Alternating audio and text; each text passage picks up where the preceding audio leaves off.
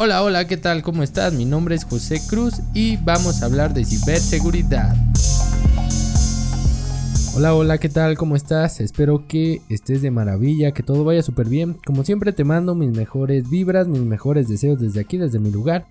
Y te agradezco por estar aquí para hablar unos minutos sobre ciberseguridad. Y pues bueno, te recuerdo mi nombre, José Luis Cruz Bringas. Nos encuentras en redes sociales como EasySecMX en todas ellas, en todas las plataformas nos encuentras así. Dale like, comparte, suscríbete y bueno, déjanos tus comentarios sobre lo que estamos haciendo que espero que te ayude bastante en esta materia sobre ciberseguridad. Y también mi Twitter personal, José Cruz Bringas, ahí nos encuentras y bueno, en este tu podcast que como cada semana estamos publicando, estamos hablando sobre temas que creo que son relevantes y también en nuestras páginas blog.easysec.com.mx. Te recomiendo que vayas, lo leas, que veas los artículos que estamos haciendo semana a semana también y nos dejes tus comentarios, los compartas con quien creas que les puede ayudar. Y bueno, también en nuestro correo contacto arroba puedes enviarnos tus comentarios, dudas y bueno, si quieres que hablemos algún tema específico, también Ahí podemos contestarte. Te aseguro que estaremos atendiendo tus solicitudes de la mejor manera. Y el tema de hoy quiero abordar un punto que muchas veces puede ser un poco controversial porque cuando aplicamos controles, cuando aplicamos herramientas, cuando hacemos políticas y todo lo que tiene que ver con seguridad, lo que escuchamos de los usuarios es que afectamos su productividad y bueno, también muchas organizaciones quieren saber temas de productividad de sus usuarios y más ahorita que estamos trabajando desde casa y que pues no se tiene la visibilidad que se espera de nuestras herramientas, de los usuarios, que perdimos todo eso que teníamos en la organización y ahora pues no sabemos. Y principalmente esto se dio por el home office, por el trabajo remoto y ahora nos hemos encontrado con que las organizaciones quieren saber lo que sucede en sus dispositivos cuando no están en la oficina, si realmente están trabajando nuestros colaboradores o de plano no están haciendo nada. Y esto puede ser un poco complicado, puede ser difícil porque pues tenemos que generar, ya saben, VPNs y bueno, cosas que pueden saturar nuestro tráfico.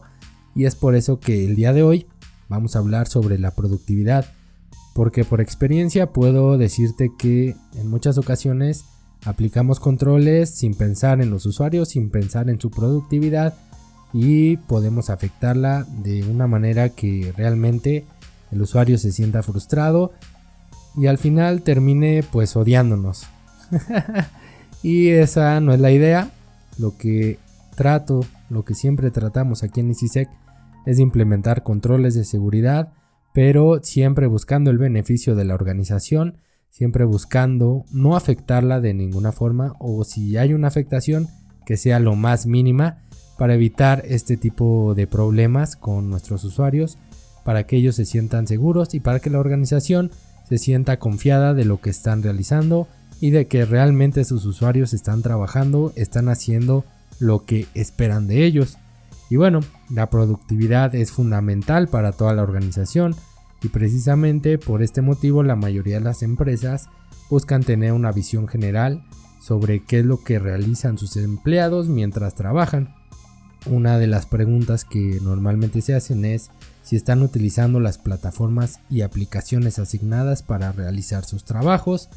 Y es que como te lo comenté, se perdió la visibilidad con esto del trabajo remoto algún usuario mantiene su equipo encendido pero no lo usa, visitan páginas de ocio y redes sociales la mayor parte del tiempo, están prestando sus equipos a personas que no deberían de su familia, esto pues puede ser algo confuso, puede generar incertidumbre con los administradores y principalmente con los dueños, con los gerentes, con los directivos.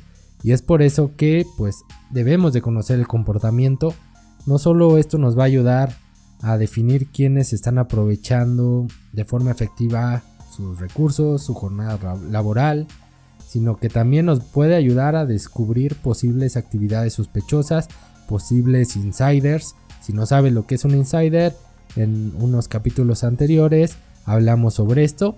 Ve, escúchalo para que comprendas un poquito más y comiences a pensar en que también existen las amenazas dentro de nuestra organización. Hoy en día podemos encontrar herramientas en el mercado que nos pueden ayudar a monitorear la productividad de nuestros usuarios. Así que pues te recomiendo enfocarte principalmente, como siempre lo decimos, en las necesidades del negocio para que puedas elegir alguna herramienta que te ayude a tener esa visibilidad.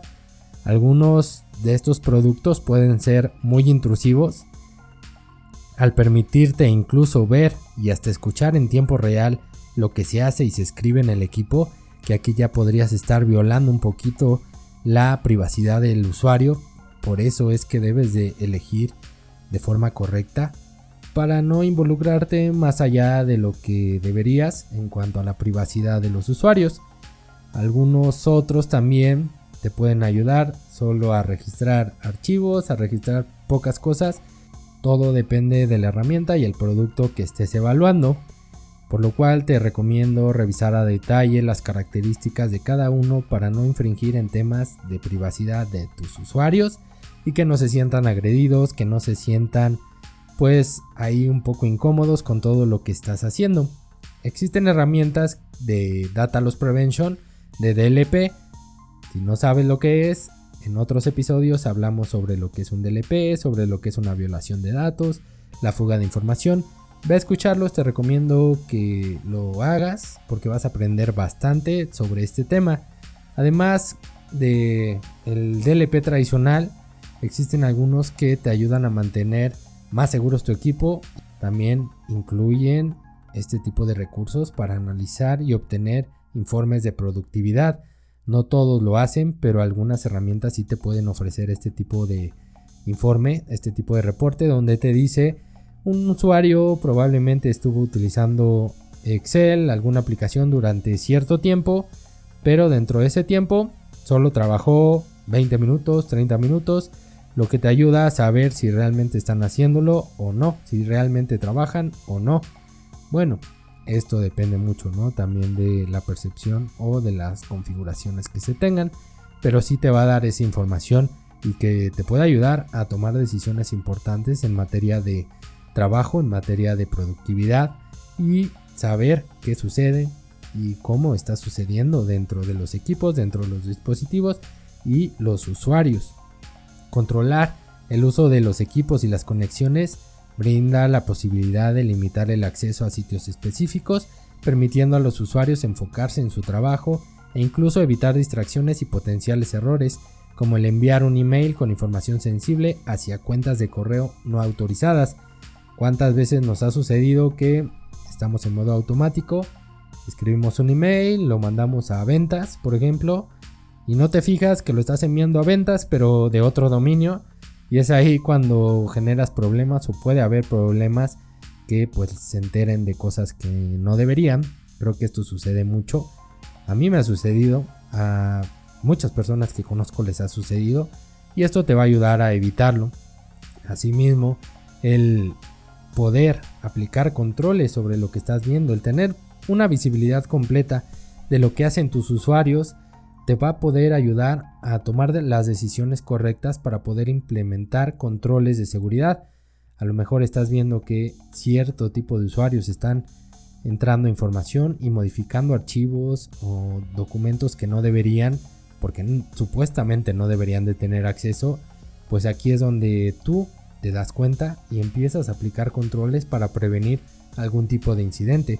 También dentro de este punto no afecta la productividad porque al tener una herramienta de monitoreo vas a poder antes de aplicar controles saber qué sí va, qué no va y tomar la decisión, incluso avisarle al usuario antes.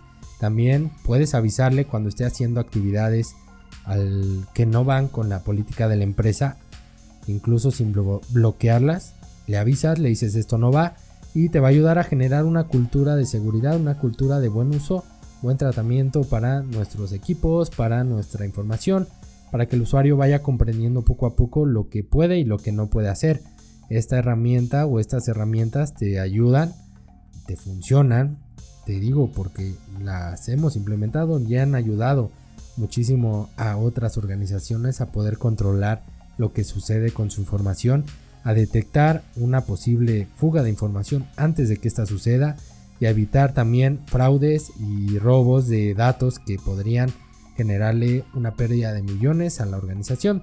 Es por eso que hay que fijarse siempre, hay que revisar antes de aplicar controles, revisar que se ajusten a lo que la organización necesita, a la forma de trabajar de la empresa, a la forma en que puede ajustarse a los objetivos que tiene la organización a corto, mediano y largo plazo. Esto es muy importante porque si lo haces solo por implementar un producto de seguridad, créeme que vas a tener muchos problemas. Hay que primero revisarlo, hay que primero aplicar monitoreo para poder definir lo que se va a controlar, porque si no, te aseguro que vas a tener muchos, muchos dolores de cabeza. Y pues la productividad no debe de estar peleada con la seguridad, deben ir de la mano. Es cierto que puede que algunas cosas que antes un usuario hacía y que vemos que no son válidas, las bloqueemos y pues el usuario se moleste, pero realmente no estás afectando su productividad, simplemente estás evitando malas prácticas y eso te aseguro que a la larga te va a traer muchísimos beneficios y es por eso que debemos invertir en controles de seguridad.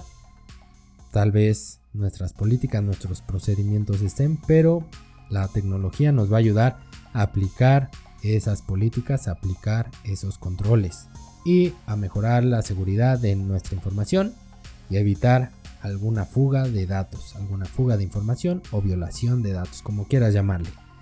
Y pues bueno, con eso hemos llegado al final de este episodio.